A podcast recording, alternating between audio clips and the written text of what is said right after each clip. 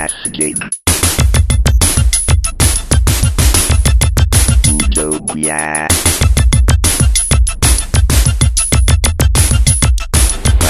Fantastica.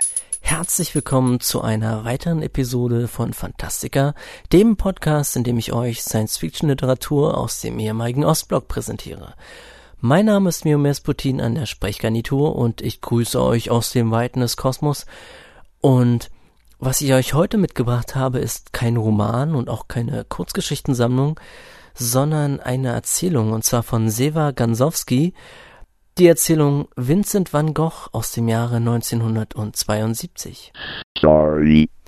Im Jahre 1994 haben die Franzosen ähm, die Zeitreisen entdeckt und ähm, nach ihnen auch viele andere Länder.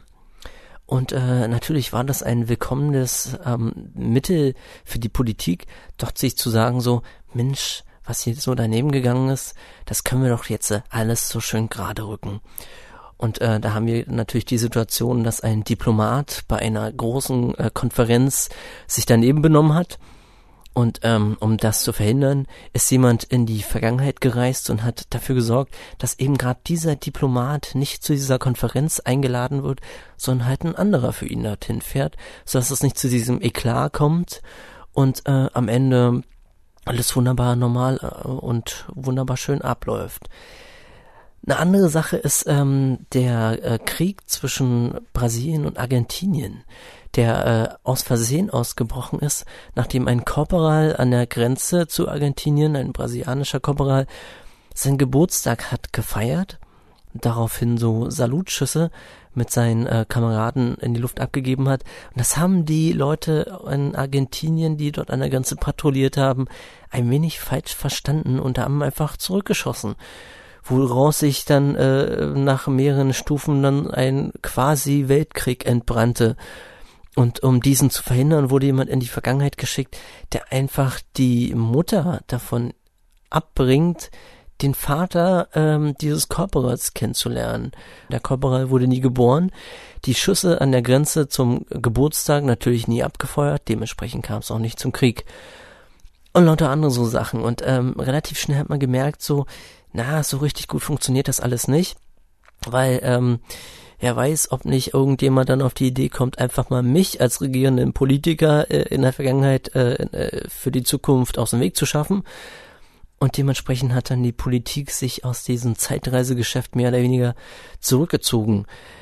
Ähm, infolgedessen sind in dieser gegründete Behörde zum Zeitreisen hauptsächlich so Historiker äh, unterwegs gewesen und auch Filmemacher, die einfach äh, recherchieren wollten direkt vor Ort. Na, wie war das denn nun, als Spartacus äh, unterwegs war und wie war das jetzt nun bei den Punischen Kriegen? Wie war das jetzt nun damals exakt, um halt ähm, historische Aufzeichnungen nochmal korrekt nachzuempfinden und nochmal zu korrigieren? Und äh, auch das war ein bisschen problematisch, denn nicht jeder, der dort in die Vergangenheit gereist ist, war auch jemand, der durchaus in der Lage war, mit der Situation umzugehen. Folglich kam es dann zu solchen Situationen, dass so ein Schlauberger einfach mal zu Kolumbus gegangen ist und gesagt hat, also wenn du dort in die Richtung reist, ja, dann kommst du überhaupt gar nicht an in Indien, sondern es ist einfach, nee, der Seeweg nach Indien geht nicht dahin. Dachte sich Kolumbus, ach echt? Na gut, dann bleibe ich zu Hause. Und dementsprechend wurden, ähm, wurde Amerika dann weitaus später erst entdeckt. Eine andere Sache ist die tragische Geschichte von Claudio Maderuzzi, ähm, der ähm, eigentlich ein großer Künstler war, aber dann kam so ein anderer Schlauberger auf die, die ihm zu erzählen, so, ähm, tja, ähm, also egal was du tust, du wirst als armer Schlucker sterben. Von daher hat äh, Madaruzzi alles, was er alles sich vorgenommen hatte, komplett über den Haufen geworfen und ist äh, quasi äh, in Graben versunken. Und äh, das ist auch der Grund, weshalb niemand von uns überhaupt über Madaruzzi Bescheid weiß weil schlichtweg einfach in der Geschichte taucht er nicht mehr auf. Einfach aufgrund dieses Zeitreisenden. Nun ist es so, ähm, diese Zeitreisen, auch wenn in der Vergangenheit Dinge verändert wurden, sind jetzt nicht so eine Sache, ohne dass man noch was korrigieren könnte, sondern man kann halt, wenn man äh, Unsinn angestellt hat, ähm, zurück in die Zeit reisen. Also derjenige, welcher den Unsinn angestellt hat, muss in die Vergangenheit zurückreisen und darf halt eben gerade nichts tun. Also er wird in die nahezu exakt gleiche Zeit, gleicher Ort zurückgeschickt und darf halt einfach nur nichts tun und dann ist die Zeit weitestgehend wieder hergestellt, da man jetzt jemanden nicht exakt zum hundertprozentig exakten Punkt zurückschicken kann, gibt es hier und da so kleine Unterschiede, aber im weitesten Sinne ähm, geht das Ganze durchaus wieder in Ordnung. Ähm, das hat bei Columbus beispielsweise gut geklappt. Da wurde gerade so verhindert, dass er wirklich niemals Amerika entdeckt. Bei Madaruzzi jedoch hat dieser Spaßvogel dummerweise drei Tage nach seiner Rückkehr aus der Vergangenheit einen Unfall gehabt. Er ist mit seinem Flugzeug so irgendwie äh, quer über Ägypten geflogen, so zum Spaß und ist dann dummerweise äh, in eine Pyramide reingekracht. Noch drei Tage danach mussten so die Brandspuren abgekratzt werden von den Pyramiden und er ist natürlich komplett draufgegangen. Das heißt, wir werden niemals erfahren, was es mit Madauzzi auf sich gehabt hätte. Und ähm, auf jeden Fall haben die Veränderungen in der Vergangenheit waren halt so zahlreich, dass die äh, Zugangsbestimmungen, die äh, rechtlichen Bestimmungen für eine Zeitreise so extrem stark angezogen wurden, dass man jetzt äh, unüberwindliche Hürden überspringen müsste, damit man überhaupt nochmal in die Vergangenheit reisen kann. Es wurde auch international mit Verträgen festgelegt und ähm, ja, somit sind äh, Zeitreisen quasi ausgeschlossen, weil ähm, diese Hürden schafft keiner so großartig zu überspringen. Auf jeden Fall, ähm, die Geschichte erzählt nur von jemandem, der jetzt namentlich nicht genannt wird, der erzählt die Geschichte aus der Ich-Perspektive, wie er in Frankreich einem Typen begegnet namens Cabus. Und dieser Typ, der arbeitet bei so einer Zeitreisebehörde und er meinte so, ja, so auf dem Papier, ja, sind Zeitreisen nahezu unmöglich geworden, aber naja, die Mitarbeiter in den ganzen Zeitreisebehörden, die haben die Papiere ja nicht unterschrieben, das waren die ganzen Diplomaten und die ganzen Politiker. Dementsprechend kann man, wenn man genug Ionese hat, das ist so äh, eine elektronische Währungseinheit, die in der Zukunft existiert, wenn man genug von dem Geld hat und ähm, das halt, ähm, also dieses Geldäquivalent, das halt in diese Maschine reinsteckt, bevor man in die Zeit zurückreist und man wieder zurückkommt, dann fällt niemandem auf, dass man mit der Maschine einfach mal äh, durch die Zeit gereist ist. Und wenn es niemandem auffällt, beschwert sich auch keiner. Also das übliche Ding so, wo kein Kläger oder kein Richter. Und dann überlegen die beiden so hin und her, so, hm, eigentlich müsste man das doch wunderbar ausnutzen können. Eigentlich, also wenn wir richtig reich werden wollen, gibt's doch einen Haufen Kram den wir einfach aus der Vergangenheit holen können. Und ähm, auf die könnte man auch die Zeitreisen wiederum finanzieren. Denn das, wenn, wenn man jetzt irgendwas Wertvolles aus der Vergangenheit holt, in die Gegenwart, das hier verkauft, dafür Ioene bekommt, dann äh, höchstwahrscheinlich auch vorausgesetzt, man nimmt, bringt das Richtige mit, dann kann man damit wunderbar die Zeitreisenmaschinen äh, füttern und dann fällt es niemand auf. Man hat immer noch eine Menge Reichtum für sich selbst übrig. Und dann kommen die beiden überein, Mensch, am besten wär's doch, Bilder zu klauen. Und zwar nicht von irgendjemanden, sondern irgendjemanden, dessen Bilder richtig scheiß viel Geld bringen. Und die beiden kommen dann auf die Idee, warum nehmen wir nicht einfach Vincent van Gogh? Und überlegen dann so, hm, ja, wäre eine gute Idee. Und äh, der Typ geht halt ähm, in ein äh, Antiquariat oder besser gesagt an einen äh, Kunsthandel und fragt danach so, ja, ich habe hier auf einem auf einem Dachboden den originalen Van Gogh gefunden äh, und dann beschreibt er so ganz vage, was da drauf sein könnte und da es zufällig irgendein Bild von Van Gogh gibt, das so ähnlich aussieht, dann denkt er so der der der Typ hinter dem Tresen so, oh, das könnte aus der und der Periode sein. Ähm, da, äh, das wäre so und so viel äh, tausend Ioene wert. Und er dachte sich so, na okay, ja, ich bring das dann demnächst mal vorbei. Und da trifft er sich wieder mit seinem Kumpel Cabus, und äh, bereiten alles vor, um in die Vergangenheit zu reisen und äh, für ja ein paar Francs äh, die Bilder ab, einfach abzukaufen. Und äh, das Ding ist, vielleicht muss man ein bisschen zu Van Gogh noch was erzählen. Van Gogh war ja zu Lebzeiten ziemlich äh, erfolglos. Er hat ein Bild äh, zu Lebzeiten verkauft und ansonsten gar nichts. Und äh, wurde größtenteils äh, von seinem Bruder ausgehalten und äh, ja, mehr oder weniger unterstützt. Und ähm, nach Ende seines Lebens gingen die ganzen Bilder an ähm, die Frau seines Bruders, die er liebevoll Schwester genannt hat. Und ähm, die hat auch alle Briefe von ihm gesammelt und nach seinem Tod dann rausgebracht. Und äh, das, äh, die, dieses, die, diese Bücher mit dem Briefwechseln haben den Ruf von ähm, und den Ruhm von Van Gogh überhaupt erstmal begründet. Vorher war er wirklich total unbekannt, niemand wusste was über ihn, aber die Briefe haben gezeigt, so, dass Van Gogh halt jemand wirklich ernsthaft Interessantes ist und dass er einen gewissen andersartigen Blick hat auch auf äh, die Welt und auf die Kunst. Und das sorgte natürlich dafür, dass viele Leute anfingen, sich mehr für ihn zu interessieren, auch für seine Bilder, die dann natürlich Weltruhm erlangt haben. Auf jeden Fall ähm, reist der Typ dann in die Vergangenheit, alles überhaupt kein Problem. Und zwar nicht in das Zeitgeschehen äh, zu Lebzeiten von Van Gogh, sondern kurz nach seinem Tod und äh, geht halt zu dieser Frau hin. Und er möchte ihr ein paar Bilder abkaufen. Hat auch richtig ordentlich viel äh, Franc mit, also äh, altes Geld äh, sich irgendwoher beschafft, dass er dann da entsprechend ausgeben kann. Und äh, die Frau meint aber nur so, ja, was ist aber gar nicht zu verkaufen.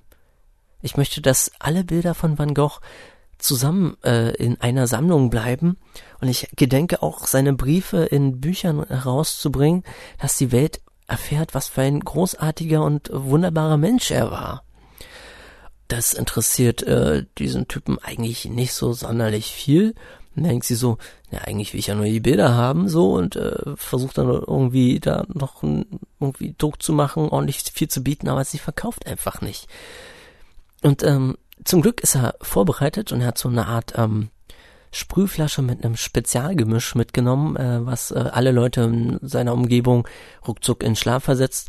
Alles, was man dafür tun muss, ist, äh, ist kurz äh, den Atem anzuhalten, während alle anderen halt weiteratmen und dann so äh, dadurch halt so dieses äh, Schlafgemisch dann einatmen und äh, ja, halt einschlafen.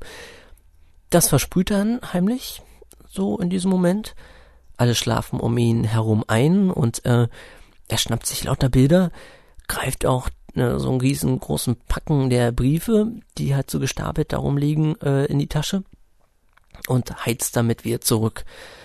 Also er muss sich an einem bestimmten Ort aufhalten. An diesem bestimmten Ort äh, kann dann Cabus in der Zukunft ihn wieder mit der Zeitmaschine zurückbefördern. Ja, und das klappt alles wunderbar. Kommt auch zurück. Toll. Und äh, Cabus äh, fragt dann so, ist alles glatt gelaufen? Und der Typ meint dann so, ja, ich habe die Van Goghs mit bei. Wieso Van Gogh? Wir haben uns darauf geeinigt, dass, äh, dass sie Parisot mitbringen. Wer zum Geier ist Parisot?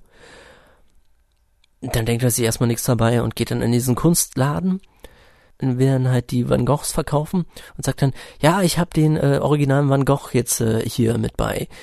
Den Typen hinterm Tresen so, wie Van Gogh, wer ist ein Van Gogh? Keine Ahnung. Ja, ja, da gibt's irgendwo in einem, in einem Buch gibt's so, so einen kleinen Abschnitt, dass so ein unbedeutender Maler namens Van Gogh existiert hat. Aber ansonsten, äh, wer zum Geier ist Van Gogh? Und überhaupt, haben sie, waren sie nicht letzte Woche bei uns und äh, wollten uns ein Parisot überbringen? Da merkt der Typ so, scheiße, jetzt habe ich doch Tatsache, also nicht nur die Bilder mitgenommen, sondern auch die Briefe und äh, die Briefe sollten ja veröffentlicht werden und erst durch die Veröffentlichung dieser Briefe wurde Van Gogh erst berühmt. Nur hat er die Briefe aber längst mitgenommen und äh, dadurch konnten die nicht veröffentlicht werden und Van Gogh wurde nicht berühmt. Dementsprechend sind die Bilder, die originalen Van Goghs, die er jetzt in der Hand hat, nicht wert. Und er merkt dann so, verdammt, ähm, was mache ich jetzt? Offensichtlich habe ich die Bedeutung von Van Gogh aus der Geschichte ausgelöscht. Mist. Outdoor. Ja, so richtig viel ist über äh, Seva Felixovic Gansowski überhaupt gar nicht zu finden. Und äh, einige Quellen widersprechen sich auch da ein bisschen. Ähm, auf jeden Fall wurde er 1918 geboren und äh, in einigen Quellen wurde er in Kiew geboren, in anderen Quellen wie der Wikipedia zum Beispiel wurde er in Warschau geboren. Fest steht, dass sein äh, Vater schon 1920 äh, gestorben ist, also da als er noch zwei Jahre alt war und ähm, in den 30er Jahren seine Mutter äh, aufgrund der stalinistischen Repressionen, also wahrscheinlich so äh, Verfolgung und äh, Gulag ähm, gestorben ist. Und ähm, er hat danach als ähm, als Matrose und Elektriker gearbeitet und äh, Abendschule ähm, besucht, bis er dann äh, der Krieg ausbrach, der Zweite Weltkrieg, und er sich freiwillig äh, gemeldet hat, um an der Front zu kämpfen. Danach hat er dann äh, in Leningrad studiert. Ähm, was er da studiert hat, äh, konnte ich nicht so wirklich rausfinden. Wahrscheinlich irgendwas technisch-mathematisches, äh, weil halt äh, alle Russen studieren Mathematik oder Schachspiel. Nee, aber ernsthaft, ähm, wo, ähm, was jetzt äh, konkret er studiert hat, lässt sich leider nicht so wirklich ohne weiteres rauszufinden. Aber er hat zur Studienzeit schon erste Sachen veröffentlicht. Ähm, äh, hauptsächlich scheinen es äh, Kurzgeschichten und ähm, Erzählungen zu sein. Und äh, die äh, kam auch eher äh, hauptsächlich, also zumindest als deutsche Übersetzungen kam die dann hauptsächlich eher so in der DDR raus. Wobei das eine oder andere auch mal in ähm, ja im Westblock veröffentlicht wurde, aber in der Hauptsache wirklich in der DDR.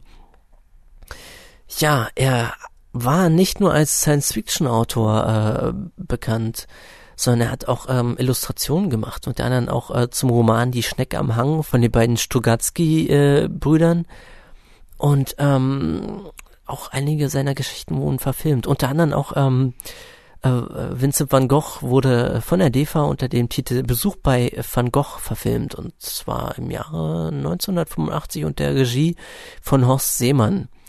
Ähm, es wurden noch andere ähm, Bücher und Geschichten verfilmt, unter anderem äh, der Zeichentrickfilm Polygon von 77 basiert äh, auf was von ihm und der Kinofilm äh, Der Tag des Zorns von 1985. Ja, und das war's im weitesten Sinne auch schon, was über ihn großartig herauszufinden ist. Ansonsten ist nur noch herauszufinden, dass er ähm, äh, im September 1990 in Moskau verstorben ist. Ja, Verstehen Sie, mit all dem überschüttete er mich, ohne mich zu Worte kommen zu lassen, zur Einsamkeit verurteilt in diesem Dorf, in dem er sich mit keinem austauschen konnte, redete er und redete, alles um sich her vergessend. Das Feuer am Ofen prasselte, die Lampe blagte, Ausdünstungen stiegen auf. Mir schwindelte der Kopf, ich hatte das Gefühl, dass ich gleich unter den Tisch senke, der Redestrom musste unterbrochen werden. Ich fragte, ob er nicht noch etwas in Öl hätte. Ach, in Öl. Ja, natürlich. Über sein Gesicht huschte Besorgnis. Er nahm nur an, dass mir die Zeichnungen nicht gefielen. Geschwind schob er sie wieder unter das Bett und kramte aus einer Truhe neben dem Fenster einen Berg Leinwände und Zeichenblätter hervor. Es waren drei Landschaftsstudien, zwei Seestücke und mehrere Porträts, und wieder setzte er mir mit Erklärungen zu. Ich soll nur nicht glauben, das Licht dieser Landschaft sei unnatürlich. Wer das behaupte, sei an Bilder gewöhnt, die im Atelier gemalt sind. Die Mehrzahl der heute lebenden Künstler, nicht solche Erstklassigen wie Millet, Corot oder Mauve, er schätzte Mauve sehr, obwohl sie sich entzweit hatten, sondern die mittelmäßigen, liebe das Licht, jedoch nicht das Lebendige, echte, das man morgens, tagsüber oder nachts auf den Feldern oder zumindest auf der Straße beobachten könne. Die meisten Künstler malten im Atelier, deshalb sei das Licht bei ihnen gleichförmig, metallisch kalt, denn im Atelier könne man nur von elf bis drei Uhr malen, und das sei gerade, was die Lichtverhältnisse angehe, eine tote Tageszeit. Eine respektable, aber wesenlose Trägezeit. Er dagegen bemühe sich unmittelbar nach der Natur zu arbeiten. Selbstverständlich habe er kein Atelier, aber hätte er eins, würde er es genauso halten. Und ich soll nur nicht denken, dass die Seelandschaft zu schnell gemalt sei. Das Bild sei in Kragenburg während eines Sturms entstanden. Er habe es mehrmals angefangen, der Wind habe den Sand aufgewirbelt, der klebte an den Farben fest. Er habe ihn abkratzen müssen. Dann habe er hinter einem alten Schleppkahn in den Dünen ein geschütztes Plätzchen gefunden und sei immer nach ein paar Pinselstrichen an den Strand gelaufen, um seine Eindrücke aufzufrischen. Ich legte die Landschaft beiseite und er ging zu den Porträts über. Sehen Sie, sagte er, bei uns wird das menschliche Gesicht oft so gemalt, dass die Farben, die auf die Leinwand aufgetragen sind, ungefähr die gleiche Tönung haben wie der Körper. Wenn man es aus der Nähe betrachtet, sieht es echt aus. Entfernt man sich aber ein wenig, wirkt es erschreckend flach, weil die rosa und zartgelben Farbtöne, die an sich weich sind, aus der Entfernung hart und leer erscheinen. Ich dagegen arbeite so, dass es aus der Nähe ein wenig unnatürlich anmutet, der grünlich-rote, der gelb-graue oder der überhaupt nicht zu benennende Farbton. Aber treten Sie jetzt mal ein wenig zur Seite, dann werden Sie es spüren. Die Echtheit und Eigenständigkeit der Farben, die Luft im Bild und das vibrierende Licht. Stehen Sie auch bitte mal auf. Ich erhob mich völlig benebelt und stieß mit dem Schädel heftig gegen die Decke. Es war ein beachtlicher Schlag. Vor meinen Augen vibrierte jetzt wirklich das Licht, und ich sank wieder auf den Schemel zurück. Van Gogh lief um mich herum, stammelte Entschuldigung. Na schön, aber haben Sie nichts Neueres? fragte ich mir den Kopf reibend. Seltsamerweise hatte mich dieser Schlag ermutigt. Zeigen Sie mir eine Komposition, die Sie zuletzt gemalt haben. Er überlegte einen Augenblick. Ja, ja, sofort. Er kroch wieder unter das Bett und richtete sich mit einem großen Paket in der Hand auf. Das hier, ich wollte es morgen meinem Bruder nach Paris schicken. Er schnürte das Paket auf, wickelte es aus und starrte mich ängstlich an. Die Kartoffelesser stellen, wie jedermann weiß, kartoffelessende Leute dar und sonst nichts. Damals begriff ich überhaupt nicht, weshalb man so etwas malt. Anders ist die Sache, wenn der Künstler eine hübsche Brünette oder Blondine mit entblößten Schultern und von spitze halb verhüllten Busen auf die Leinwand zaubert. Es ist gut, wenn sie den Betrachter dabei herausfordernd ansieht oder im Gegenteil die Augen senkt und die kleine, weiche Hand schützend vor den Busen hält. Solche Forderungen stellte ich damals an die klassische Kunst. Gar nicht zu reden von der Reklamekunst, die ihr Anliegen viel eindeutiger und unverhohlener zum Ausdruck bringen muss. Dieses Bild aber stellt eine Bauernfamilie dar, die sich um eine Kartoffelschüssel geschart hat. Sie essen versunken, andächtig, man spürt förmlich das Schweigen und die Stille im Raum, die groben Gesichter sind erschlafft, die Hände wirken schwer und klobig. Natürlich wechseln bestimmte Akzente von einer Figur zur anderen und zwingen den Beschauer, den Blick über die ganze Runde wandern zu lassen.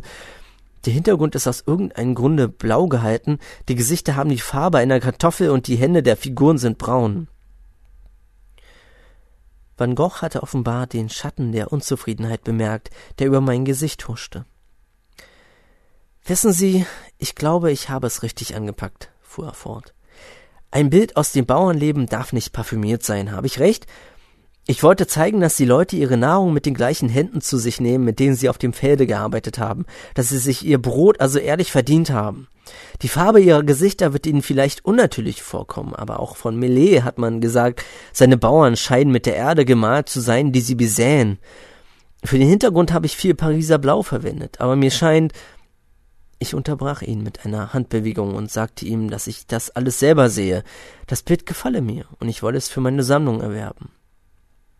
Sie müssen bedenken, dass dies seine erste Arbeit war, für die sich ein Käufer fand, obwohl er zu dieser Zeit schon ungefähr 200 gelungene Zeichnungen und 20 Ölbilder geschaffen hatte.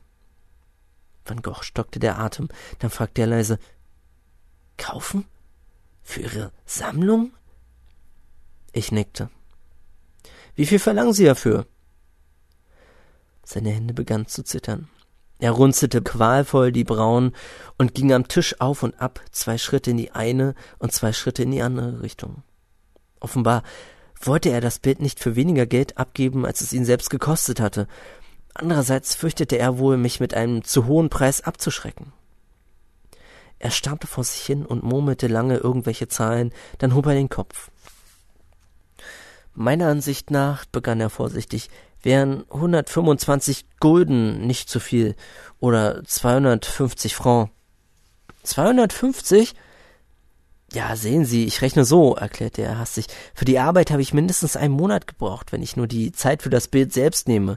Um einen Monat leben zu können, benötige ich ungefähr die Hälfte dieser Summe.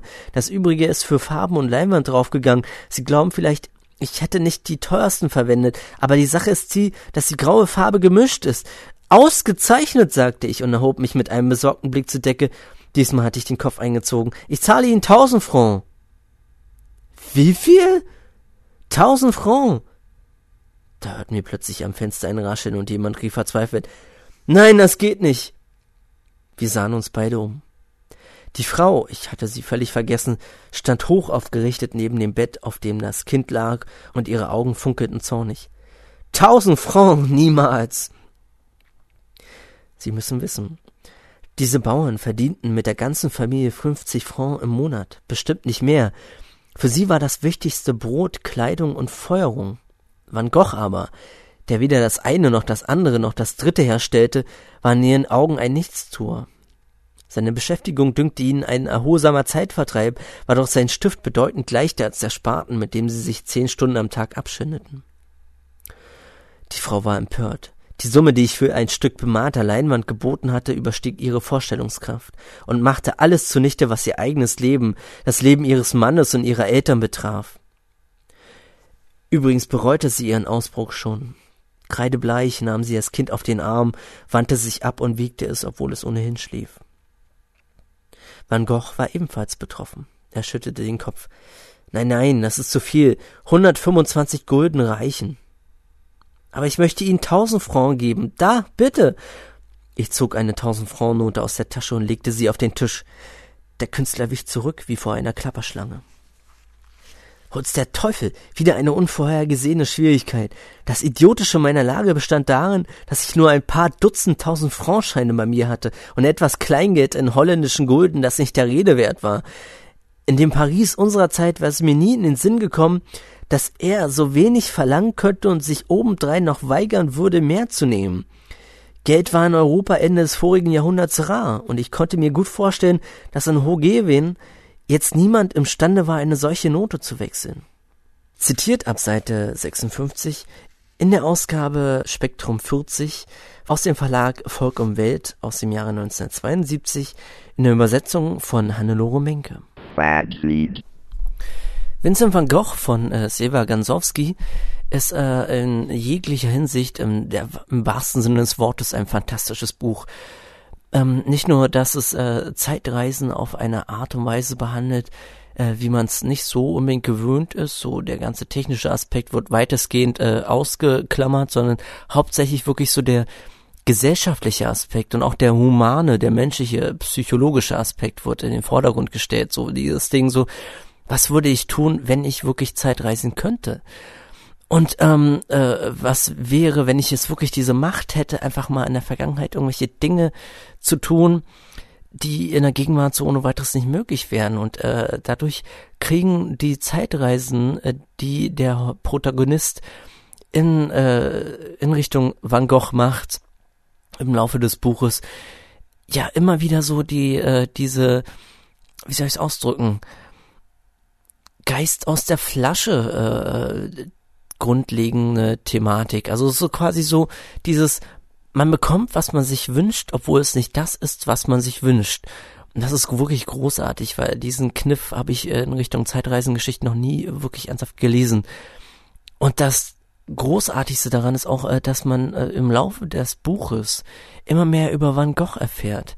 Nun ähm, habe ich mich jetzt im Vorfeld nicht wirklich ernsthaft intensiv mit Van Gogh auseinandergesetzt, aber ich gehe mal davon aus, dass ähm, der Autor schon sehr viel auch gelesen hat zum Thema und äh, dadurch auch imstande ist, sich in die Gedankenwelt von Van Gogh so reinzuführen, dass er ihn wirklich auch ähm, wunderbar präsentieren kann. Und man bekommt wirklich ein lebendiges Bild von Van Gogh äh, präsentiert. Also wie er denkt, wie er handelt. Es war schon ein wenig ähm, in der Leseprobe auch zu, be äh, zu bemerken. Und das ist wirklich, es macht Spaß. Und gleichzeitig beschreibt der Autor auch äh, ohne zu viel Brimborium, sondern wirklich kurz, knapp, präzise und trotzdem äh, organisch die Welt, in der das Ganze spielt. Beispielsweise das erste Mal, wo er wirklich in, in das pa ähm, Paris zurückreist, wo die, wo er versucht, diese Bilder von der ähm, Frau des Bruders ähm, zu besorgen. Da beschreibt der Autor halt so, dass das erste, was einem auffällt, die unglaubliche Stille ist. und dass man unglaublich viel hören kann und auch viele Dinge, die so um irgendwelche Ecken äh, passieren, man schon hören kann, was absolut unvorstellbar ist im, im Jahr 1996, wo die Story eigentlich spielt. Und das macht die Sache wirklich ernsthaft angenehm. Also es ist wirklich so eine Geschichte, die ähm, herrlich äh, kreativ ist, herrlich äh, geschrieben, also wirklich richtig schön geschrieben. Sie ist auch nicht zu lang und auch nicht zu kurz.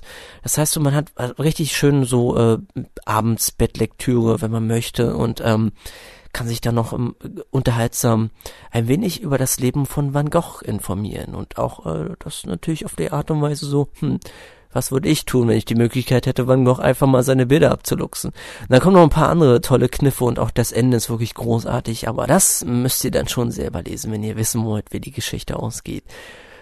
Vincent van Gogh von Seva Gansowski in der Reihe Spektrum, äh, die Ausgabe 40 auch in der Reihe Spektrum, im Verlag Volk und Welt Berlin äh, 1972 erschienen und später nochmal in der Erzählungsanthologie ähm, die Stimme aus der Anti-Welt, in der verschiedene Erzählungen von Gansowski zusammengefasst sind, ähm, bekommt von mir jetzt, nachdem ich das Buch gestern Abend erst zu Ende gelesen habe, eine eindeutige Leseempfehlung. Und ich würde es jedem von euch empfehlen, euch das Buch zu besorgen. Und es ist vor allen Dingen auch eines, das man auch weiter verschenken kann an Leute, die jetzt äh, denken, so, pff, Science Fiction interessiert mich nicht weil es halt auch ein Buch ist, das jetzt nicht klassisch Science Fiction ist, sondern es ist auch in gewisser Weise ein historischer Roman oder eine historische Erzählung. Das war's mit Fantastica für die heutige Episode. Weitere Informationen wie ähm, die ISBN und äh, Bezugsmöglichkeiten für die Bücher findet ihr auf der Webseite zur Sendung fantastica.mespotine.de. Dort könnt ihr auch äh, kommentieren. Das haben schon einige gemacht. Danke auf jeden Fall für die Kommentare. Dort könnt ihr auch äh, finden, wie ihr die Sendung unterstützen könnt über Flatter, über äh, meine Wunschliste, äh, über ähm, ja Empfehlungen, was für Bücher ich noch unbedingt lesen muss. Auch mal Grütze, also dass ich auch mal wirklich äh, etwas, äh, eine Nicht-Empfehlung aussprechen kann, die fehlt mir im weitesten Sinne noch, dass hier nicht nur Lobhudelei ist, weil es gab ja auch Schrott im Ostblock. Ähm, ja, was bleibt noch? Ach so, ähm, ich muss zur letzten Ausgabe noch ein bisschen was ergänzen. Letztes Mal habe ich ja ähm, die Sterntagebücher von Stanislav Lem ähm, besprochen und äh, habe vergessen zu erwähnen, das ist unglaublich wichtig, dass es verschiedene Ausgaben von dem Buch gibt. Es gab die allererste Ausgabe, da gab es verschiedene Reisen noch nicht drin, beispielsweise die siebte, die ich als Leseprobe ja dann noch vorgelesen habe. Dafür gab's äh, die 26. Reise und die ist in späteren Ausgaben nicht mehr vorhanden. Laut dem äh, Vorwort in den späteren Ausgaben, weil sich herausgestellt hat, dass dies doch keine echte Reise von Ichi und Tichy war und diese ist dadurch in den späteren Ausgaben entfernt worden. Das heißt also, ihr könnt durchaus zwei verschiedene Ausgaben euch besorgen, um alle Reisen zusammenzubekommen. Die allererste, die erkennt ihr daran, dass eine 26. Reise existiert und die, ich glaube, die zehnte Reise ist die erste, die in dem Buch vorkommt. Und dann noch eine zweite, spätere Ausgabe, in der nicht nur mehr Reisen drin sind, sondern die 26. halt fehlt dafür aber äh, Erinnerungen aus dem Leben Ichon Tichis noch auftauchen und äh, die von mir in der letzten Ausgabe angesprochene Waschmaschinentragödie findet ihr auch dort. Das heißt also, eigentlich wollt ihr beide Ausgaben haben. Und ähm, ja, müsst ihr ein bisschen rumgucken, die findet ihr garantiert auch noch. Und ähm, irgendwie habe ich in der Wikipedia gelesen, dass es in Playboy mal auch eine letzte finale ähm, Sterntagebücherreise gab, aber die habe ich noch nicht in die Hand bekommen. Mal schauen, ob ich da noch irgendwie was finde, das ich euch dann noch empfehlen kann, in die Shownotes packen kann, damit ihr dann auch wisst, wie das Ganze wirklich 100% ausgeht. Ja, was bleibt sonst noch zu sagen? Ähm, über Twitter könnt ihr mich erreichen, twitter.com slash mesputine. Ihr könnt mich auch erreichen über Facebook, facebook.com slash Mesputine. Ich habe äh, jetzt einfach äh, alle Podcasts äh, auf äh, eine Facebook, ja, auf eine Facebook-Seite konzentriert, damit das alles ein bisschen äh, zusammen ist und nicht alles so total verstreut. Ja, und ähm, ja, mehr gibt's dazu jetzt eigentlich nicht zu sagen. Das war's von mir mit der heutigen Episode von Fantastica. Aus dem Weiten des Kosmos grüßt euch Mio Mesputin an der Sprechgarnitur. In der nächsten Episode von Fantastica retten wir 600 Raumschiffen und den 30.000 dort befindlichen Insassen das Leben. Zumindest versuchen wir das.